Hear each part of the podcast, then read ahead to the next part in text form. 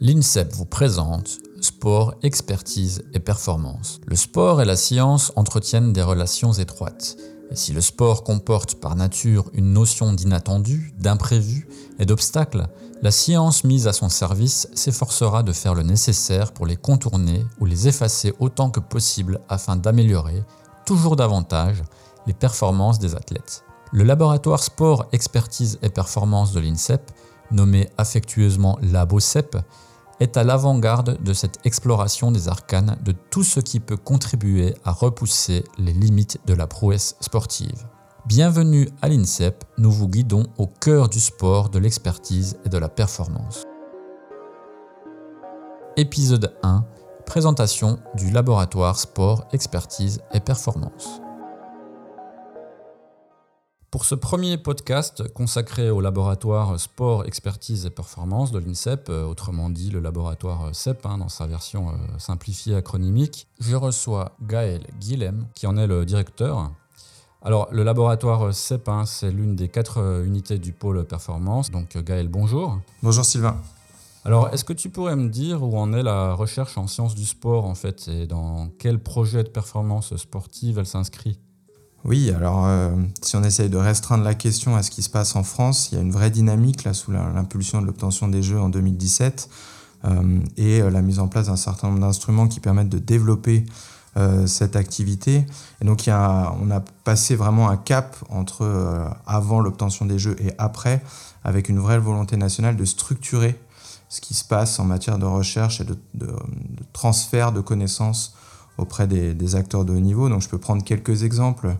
Euh, tout d'abord, euh, il y a eu la création d'un programme prioritaire de recherche, donc 20 millions d'euros, qui ont vocation à soutenir des réseaux euh, d'acteurs de la recherche, de fédérations d'industriels portant sur la recherche en, sciences du sport, donc a été engagé en 2019 et qui a été démarré en 2020 jusqu'aux Jeux olympiques à Paris. La création d'un réseau national de l'accompagnement scientifique de la performance, qui est animé par Jean-François Robin ici à l'INSEP, qui a vocation à rassembler l'ensemble des références scientifiques en fédération, mais aussi au sein des structures comme les CREPS ou les laboratoires ou encore euh, l'INSEP.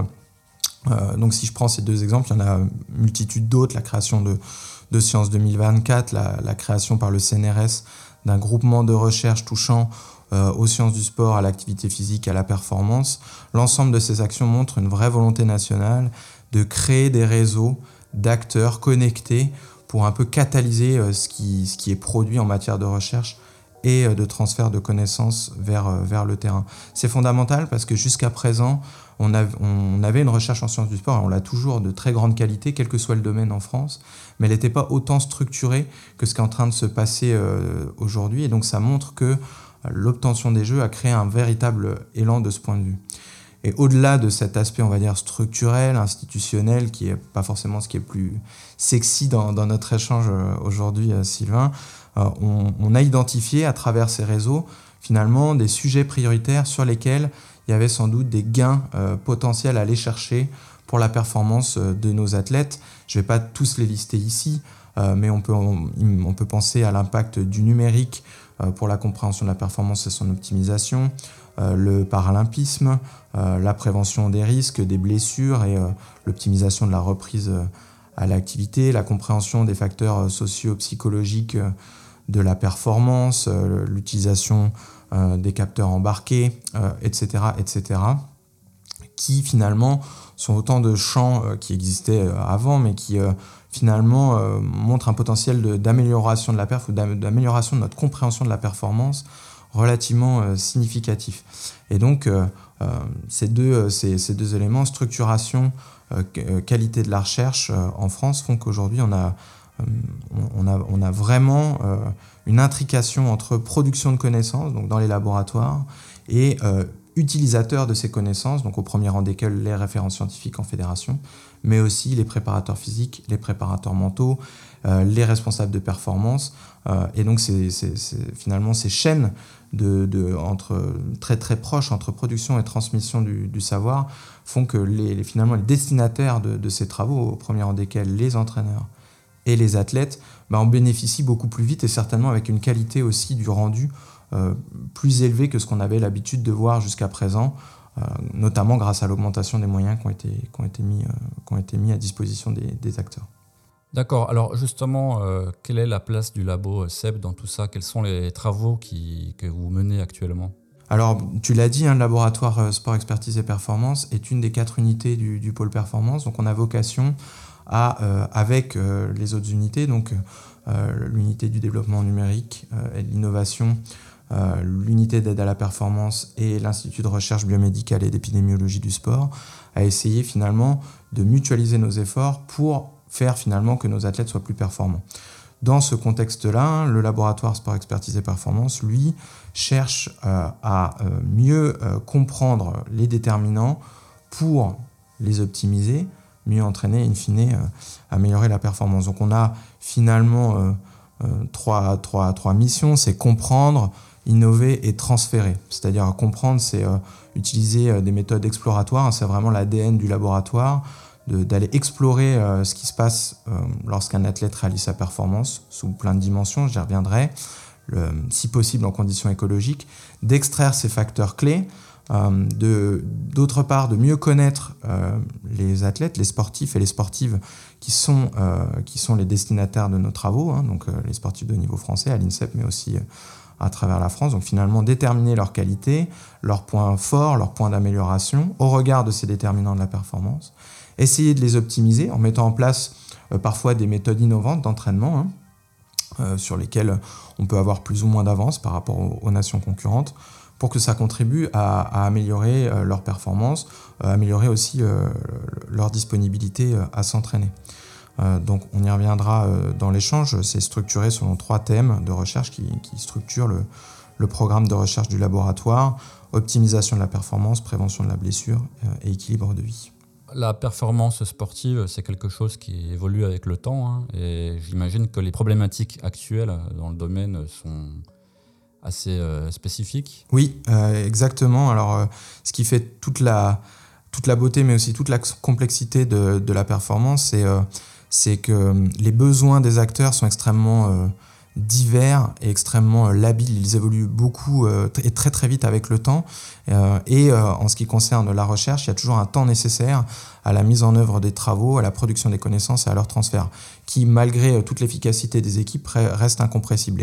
Et, à l'autre bout de la chaîne, les acteurs sont très en veille, à l'écoute de ce qui se passe autour d'eux, mais aussi euh, maintenant, avec l'hyperconnectivité, sont au courant de tout ce qui se passe quasiment à travers le monde et donc euh, sont bombardés d'informations en temps réel et donc s'intéressent à des nouvelles technologies, à des nouvelles façons de s'entraîner et veulent être éclairés sur la pertinence de telle ou telle euh, telle ou telle technologie. Donc on fait face à, cette, à, ces, à ces, temporalités qui ne sont pas en, synergie. Donc le rôle du laboratoire ici, ça va être finalement d'essayer de répondre à ces deux temporalités. D'une part, de répondre à des problématiques court terme. typiquement, je veux connaître euh, les capacités de perception euh, de, mon athlète parce que je, sais que c'est un facteur clé dans ma discipline. Bon, bah, euh, on va parler cette fois-ci de mise en place d'évaluation et puis de rendu d'informations à propos de l'athlète de manière à mieux l'accompagner dans son entraînement. Donc là, on va parler d'accompagnement scientifique de la performance. Donc là, la temporalité, elle est court terme, un besoin bien identifié et, une réponse la plus rapide possible. Et puis, on va avoir une temporalité, encore une fois, à l'autre bout de la chaîne, où là, cette fois-ci, on va avoir des questions plus de fond. Euh, je, sens que euh, euh, là, il y a quelque chose qui n'est pas éclairé dans la compréhension de ma discipline. Est-ce que vous, équipe de recherche, vous pouvez m'aider à mieux comprendre ces facteurs de la performance, éventuellement à décliner ensuite des méthodes d'optimisation? Bon, bah là, cette fois-ci, on va rentrer dans une démarche un peu plus long terme. On va d'abord faire un état des lieux des connaissances disponibles. Euh, euh, c'est des choses qu'on fait classiquement. Hein. Quand il y a un entraîneur, un athlète qui se pose une question, on regarde déjà les connaissances disponibles. Euh, parfois, on a déjà la réponse, c'est pas toujours le cas, et donc on digère finalement ce que d'autres équipes ont déjà fait avant qu'on se pose la question. Et si on n'a pas la réponse à la question, là, cette fois-ci, ça veut dire qu'on a identifié potentiellement un champ dans lequel on pourrait aller produire des choses nouvelles qui pourraient donner un avantage concurrentiel aux équipes de France. Et donc là, cette fois-ci, on on engage euh, des travaux visant à, développer ces, connaissances nouvelles. Et ce qu'on essaye souvent de faire, c'est de mêler ces deux temporalités, c'est-à-dire rendre des choses à court terme pour que ce soit directement mobilisable par l'entraîneur, et dans, le même temps, essayer de construire des choses avec des, impacts à plus long terme. C'est typiquement ce qui est en train de se passer avec l'échéance que, que beaucoup ont en tête. Hein. Il, y a, Tokyo, donc on met en place des choses. Hein. Là, actuellement, au laboratoire, il y a des séances d'acclimatation à la chaleur euh, pour préparer nos athlètes à, à, être, dans les meilleures conditions euh, de préparation sur le plan euh, physiologique, psychologique lorsqu'ils seront à Tokyo, parce qu'ils vont rencontrer des conditions de, température et d'humidité élevées. Donc, on les prépare à ça. Euh, mais en même temps, on réalise des projets de recherche, on essaye de regarder euh, l'intérêt de méthodes innovantes d'entraînement qui utilisent ce stress environnemental euh, pour, pour optimiser la performance. Donc deux, deux temporalités, deux types d'actions différentes et dans la mesure du possible qu'on essaye de réaliser de manière simultanée. Cet accompagnement de la performance dont tu as parlé, elle doit nécessairement s'adapter aux mutations de la performance elle-même. Euh, quelles sont les transformations euh, méthodologiques que vous devez euh, traverser en fait? C'est vraiment toute la difficulté. Hein, comme je l'ai dit, on a des travaux qui sont déjà engagés. Et puis, comme on est en, en, lien très étroit avec les acteurs, on reçoit des demandes finalement en temps réel qui suivent un peu le pouls de ces évolutions, qu'elles soient pratiques, technologiques, méthodologiques. Donc, si je reste un peu abstrait, on peut imaginer euh, euh, des, acteurs, des sportifs, des entraîneurs qui voient émerger lors de stages à l'étranger ou de compétitions des méthodes particulières de préparation à l'événement ou d'entraînement. Ils nous relayent euh, ce type, ce type de, de méthode et nous demandent ce, qu'on en pense. Et donc, bon, je l'ai dit, on digère la littérature, on regarde si ça a du sens, on les éclaire sur l'état des connaissances et parfois on, engage des choses. Euh, très concrètement, ça peut être aussi des, évolutions technologiques.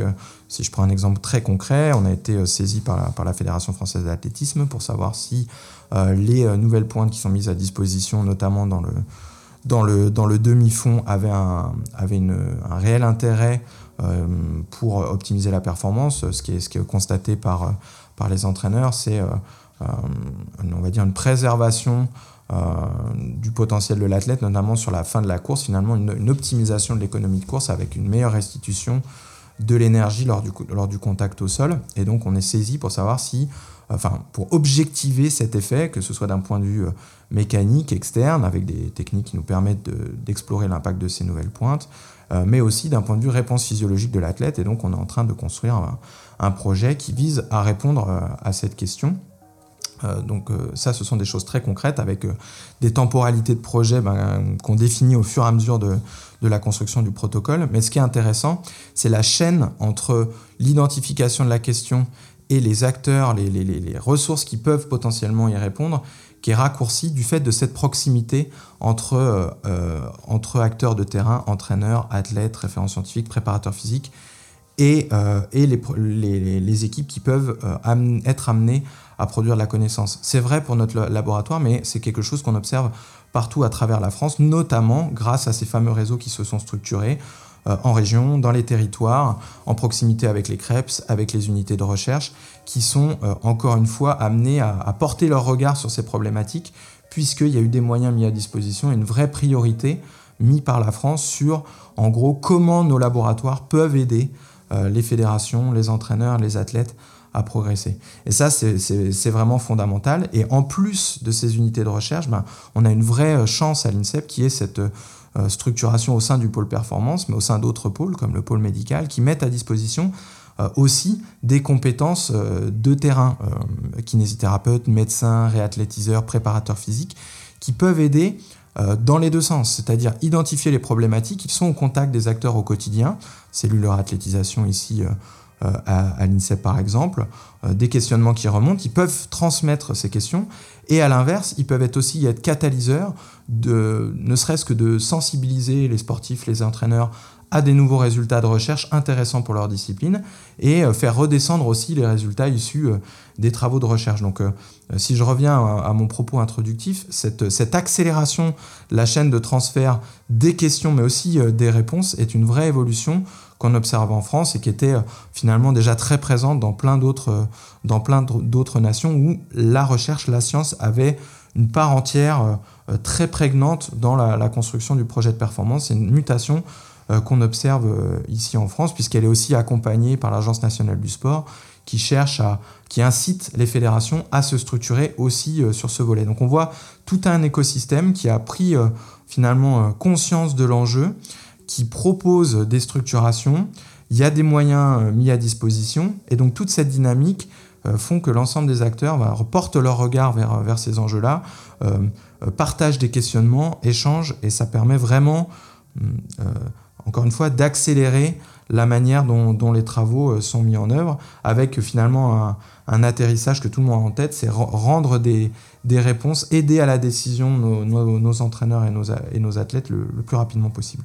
L'activité du laboratoire sport, expertise et performance euh, peut en fait se résumer en, trois grands champs d'investigation. Est-ce que tu peux les résumer? Oui, alors si on, si on rentre dans, finalement dans ce qui structure le programme de recherche, donc euh, c'est très très simple, hein, je l'ai dit, notre, notre rôle c'est de mieux comprendre pour mieux entraîner. Euh, je l'ai dit aussi, l'atteinte de la performance sportive, c'est un processus qui est éminemment complexe, qui va reposer sur une organisation rigoureuse et subtile des procédés d'entraînement et de récupération, hein, favorable au développement, d'adaptation, hein, pour que nos sportifs puissent faire face à un environnement qui est extrêmement contraint, hautement concurrentiel. Euh, la, densité euh, augmente, l'accès à la très haute performance euh, est, de plus en plus complexe. et donc, notre objectif ici au, sein du laboratoire, ça va être euh, finalement de viser à l'optimisation de la performance, d'aller chercher ce qu'on appelle des gains marginaux chez euh, nos sportifs de, très haut niveau. Donc on a un programme de recherche qu'on a baptisé Percé qui ambitionne de mieux comprendre d'une part comment euh, s'entraîner, comment optimiser ses adaptations, en optimisant le temps disponible pour s'entraîner, ça c'est fondamental, important, éliminer ce qui est moins efficace et conserver ce qui nous permet de gagner du temps, tout en préservant d'autre part la disponibilité des athlètes à s'entraîner. Donc euh, on est structuré en deux thèmes expérimentaux. Le premier, optimisation de la performance. Donc on va chercher à mieux comprendre les adaptations au stress de différentes natures, qu'ils soient d'ordre sociologique, euh, psychologique, physiologique, biomécanique ou neuro, euh, neurophysiologique. On va aussi chercher à comprendre la neuromécanique du geste entre la perception de l'information qui se fait parfois dans des temps très très courts, euh, et puis la réalisation, euh, la, production de force, la production de mouvement, tous les facteurs intrinsèques à l'athlète qui vont lui permettre d'optimiser cette production de mouvement. Et puis euh, on va aussi aller jusqu'à l'analyse très concrète du geste, parfois en conditions écologiques, en situation d'entraînement de compétition. Donc ça, c'est ce qui va concerner le thème 1. Et en ce qui concerne le thème 2, là, cette fois-ci, on va essayer de mieux comprendre quels sont les facteurs de risque de blessure dans la discipline D'abord, connaître quelles sont les blessures les plus prégnantes dans l'activité considérée, quels sont les facteurs de risque, et une fois qu'on a identifié ces, facteurs de risque, comment est-ce qu'on peut mettre en place des dispositifs qui vont permettre de réduire ce risque et de mieux prévenir euh, la blessure? Et donc ces deux thèmes euh, expérimentaux sont soutenus cette fois-ci par une approche qui est transversale, qu'on a euh, baptisée équilibre de vie, qui vise cette fois-ci à mieux comprendre les facteurs environnementaux et comportementaux qui vont contribuer à optimiser la performance et à prévenir euh, le risque de blessure. Concrètement, ça va, essayer, ça, va être, de comprendre comment toutes les connaissances qu'on produit vont pouvoir être mobilisées par les acteurs. Si je prends un exemple très concret, euh, en 2009, il y a eu une création d'une mission autour de la récupération. Il y a eu un certain nombre d'actions, production de, fiches, la, rédaction d'un livre avec l'ensemble des acteurs de l'INSEP, mise à disposition des acteurs, des séminaires, des conférences, des présentations. Et ce dont on s'est rendu compte, c'est que euh, ce travail très conséquent, très fourni euh, de, de, de, résumé des connaissances disponibles sur la récupération était mobilisé de manière parcellaire par, euh, par les acteurs. Et donc, on, s'est rendu compte de la nécessité de mieux comprendre qu'est-ce qui favorisait, quels, quels, étaient les leviers de transformation des pratiques. Et donc là, on essaye d'optimiser quels sont les moments de la journée, les lieux dans lesquels on peut euh, on peut transmettre ces savoirs, à quel moment finalement les entraîneurs et les athlètes sont disponibles pour euh, réfléchir à comment modifier leurs pratiques, modifier euh, la manière par exemple dont ils planifiaient la récupération dans, leur agenda. et puis on s'intéresse aussi aux aspects comportementaux, et là cette fois-ci ça va toucher à, tout un tas d'éléments finalement qui touchent à l'hygiène de vie. Hein. quels sont les comportements que je dois adapter pour optimiser ma récupération ma nutrition, mon sommeil, euh, et euh, qu'est-ce qui va faire que je vais être euh, disponible, encore une fois, pour modifier mon, comportement. Je résume donc les trois grands axes hein, d'investigation du laboratoire, l'optimisation de la performance, la prévention de la blessure, l'équilibre de vie. Merci beaucoup Gaël pour ton éclairage. Avec plaisir, merci Sylvain pour l'invitation. Et à bientôt. À bientôt.